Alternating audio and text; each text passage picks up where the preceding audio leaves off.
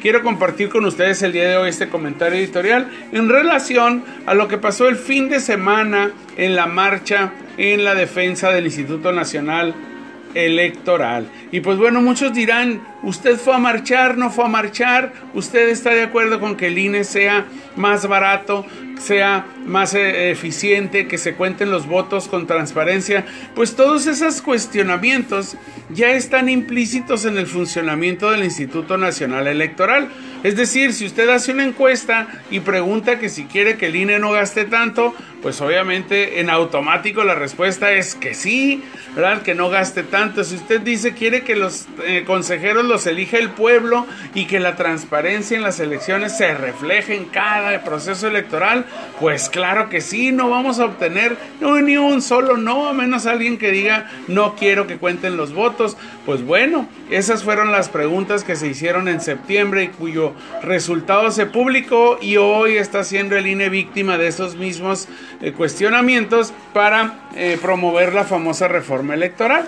Pues bueno, el domingo se juntaron muchos cientos de miles de personas, principalmente en la Ciudad de México, donde pues la, guerra de cifras hasta hoy todavía tiene dividida a la población. Los que son pro, cuatro por, pro cuarta transformación dicen que fueron pues entre 10 y 12 mil, dijo el, el, secretario de gobierno de la Ciudad de México, cuando pues claramente pues eh, hubo una concentración por lo menos amigos, por lo menos de 200 mil personas en el sitio que se escogió para la, para la manifestación.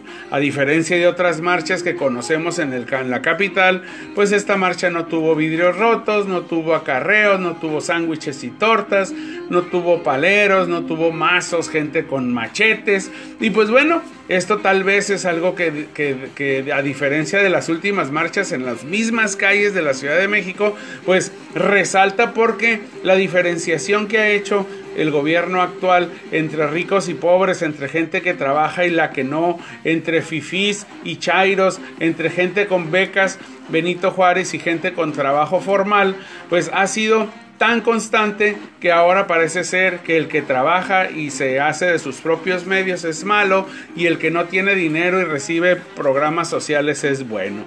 Esta polarización no debemos nosotros alimentarla, no debemos nosotros promover este tipo de enconos sociales, porque pues lo único que nos trae es pleito, los únicos que nos traen son pleitos y como dicen por ahí los abogados, un pleito ni ganado es bueno. Amigos, la marcha queda demostrada que hay mucha gente que sí quiere salir en paz, en civismo, a ejercer un derecho constitucional que es el de la libre manifestación de las ideas, con respeto ¿sí? y sin denostaciones ni previas ni posteriores. El presidente de la República pues sigue denostando a las personas que participaron en la marcha que pues si ustedes se ponen a hacer un conteo desde Adán y Eva, pues todo el mundo tenemos cola que nos pisen, ¿verdad? Porque algún día fuimos de un lado, fuimos de otro, participamos aquí, no participamos allá.